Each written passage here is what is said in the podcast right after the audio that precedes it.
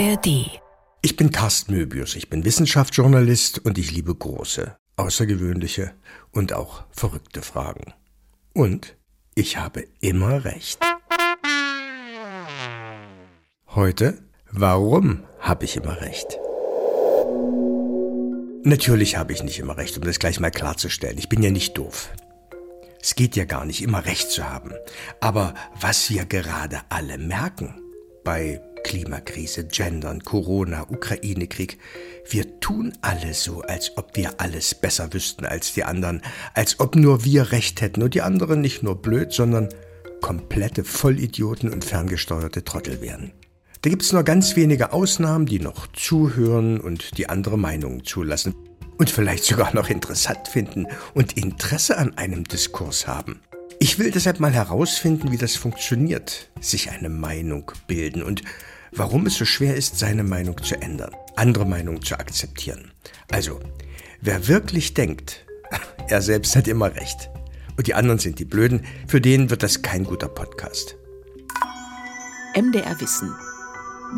Die großen Fragen in zehn Minuten. Der Podcast, der die Welt erklärt. Ich habe mir heute mal Thomas Kliche an meine Seite geholt. Thomas Kliche weiß, wie Menschen ticken und wie sie zu ihrer Meinung kommen. Kliche ist Professor an der Hochschule Magdeburg-Stender mit dem Schwerpunkt politische Psychologie, also genau mein Mann.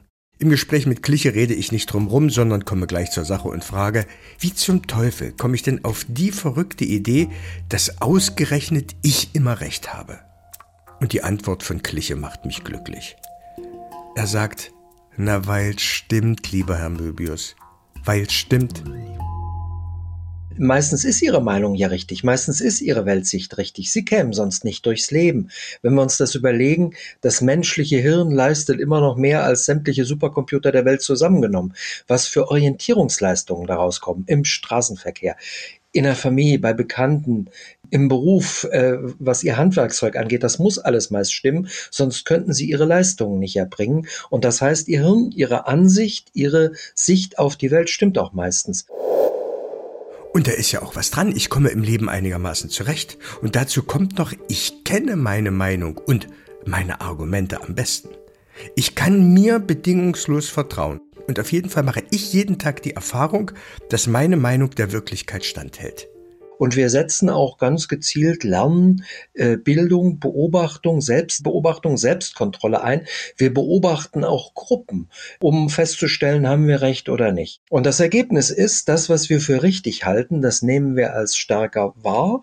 Das halten wir für wahrscheinlicher. Die Fakten erinnern wir besser. Die Fakten haben wir klarer vor Augen.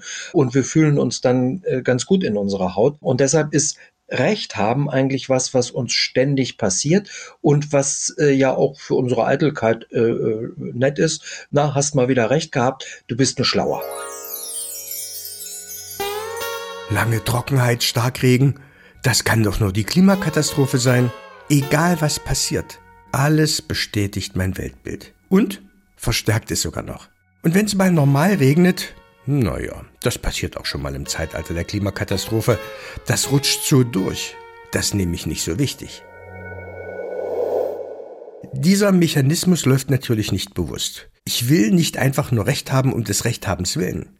Ich will, dass alles, was passiert, möglichst stimmig in mein Weltbild passt. So wie ein perfektes Puzzleteil. Und wenn das reinflutscht, dann fühle ich mich richtig gut. Das fühlt sich gut an. Es geht dabei um Kopf und Bauch, um Vernunft und Gefühl. Wir möchten in unserem Meinungsbild Widersprüche vermeiden. Das heißt, wir suchen gezielt immer nach Bestätigung. Und das ist, wenn es um die Realität geht, ein Fehler. Der berühmt-berüchtigte Bestätigungsfehler. Bestätigungsfehler ist, wenn wir nur noch suchen, was uns unterstützt und alles, was uns auf andere Gedanken bringen könnte, möglichst wegschieben, übersehen, ignorieren. Und das ist dann natürlich eine extrem einseitige Form von Wirklichkeitswahrnehmung, die auch gefährlich wird. Wir übersehen dann zum Beispiel Gefährdungen. Wir übersehen Fehler in Gruppen oder Menschen. Und das ist natürlich was, was uns langfristig auf die Füße fällt. Unserer persönlichen Meinungsbildung. Ich sage das jetzt ganz bewusst. In der Wissenschaft funktioniert das nämlich anders. Da ist der Wettbewerb der unterschiedlichen Thesen Methode gewollt. In unserer persönlichen Meinungsbildung betreiben wir alle mehr oder weniger systematischen Selbstbetrug. Mein Hirn sortiert die Fakten so, dass ich nicht mehrmals in meinem Leben mein Weltbild umschmeißen muss. Da muss schon was Außergewöhnliches passieren, dass ich meine Meinung oder Denkmuster, Eigenschaften, die über viele Jahre entstanden sind, in Frage stelle. Der Bestätigungsfehler setzt sich fort, indem ich die Menschen um mich mag, die meiner Meinung sind. Und das setzt sich mit den Informationen fort, die ich an mich ranlasse. Thomas Kliche will diese Sortiermethode erklären und fängt wirklich ganz von allein mit dem Klimathema an.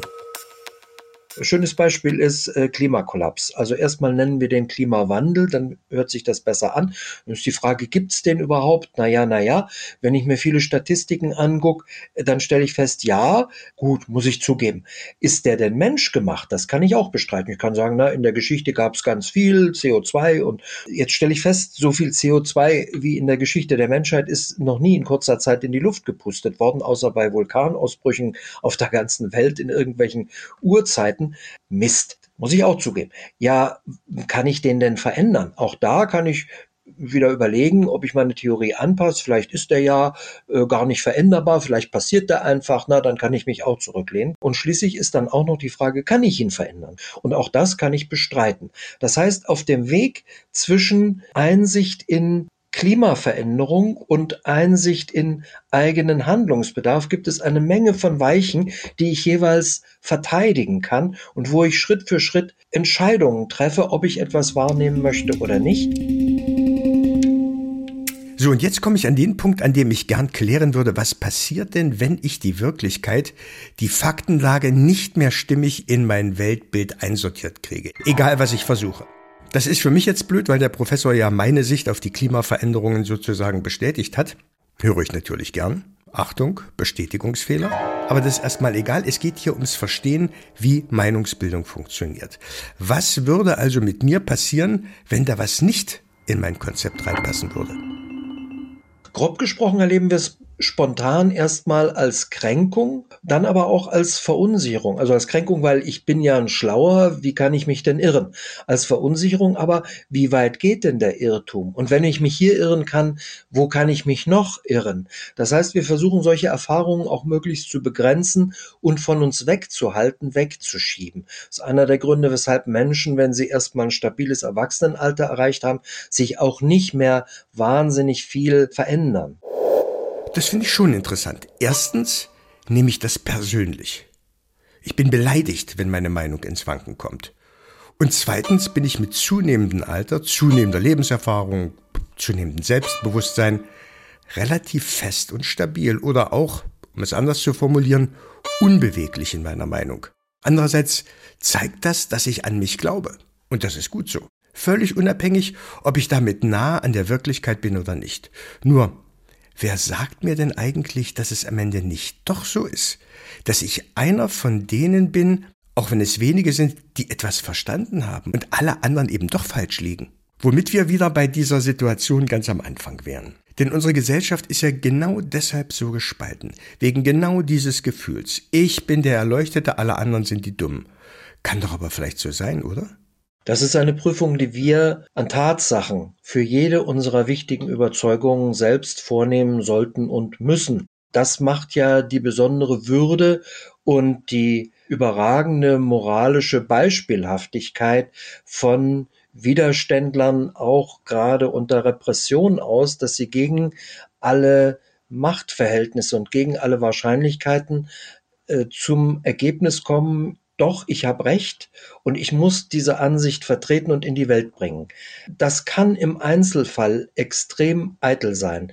Nicht jeder, der sich gegen Mehrheiten stellt, ist ein kluger Mensch und hat recht. Aber wer recht hat, zu prüfen, das obliegt uns in jedem wichtigen Fall immer wieder neu und aus der Nummer können wir auch nicht raus, dass uns da Mehrheiten nicht unbedingt weiterhelfen, sondern dass wir die Tatsachen selbst würdigen müssen. Wie gesagt, da sind wir wieder am Anfang. Ich muss Tatsachen bewerten und die müssen durch meinen Filter. Anders geht's nicht. Die Wirklichkeit muss, und jetzt folgt eine wundervolle Formulierung des Soziologen Heinz Bude, die Wirklichkeit muss durch das Nadelöhr des Ichs. Und damit ist klar, ich habe nie, nie wirklich recht. Nur für mich selbst und vor mir selbst. Und wenn ich das verstehe und mich darauf einlasse, wenn ich das hinkriege, ganz schwere Geschichte, mich nicht zu ernst zu nehmen, dann wird's richtig interessant. Dann würde ich nämlich das hinkriegen, was ich von der ganzen restlichen Welt erwarte, nämlich verdammt nochmal nicht immer recht haben zu wollen.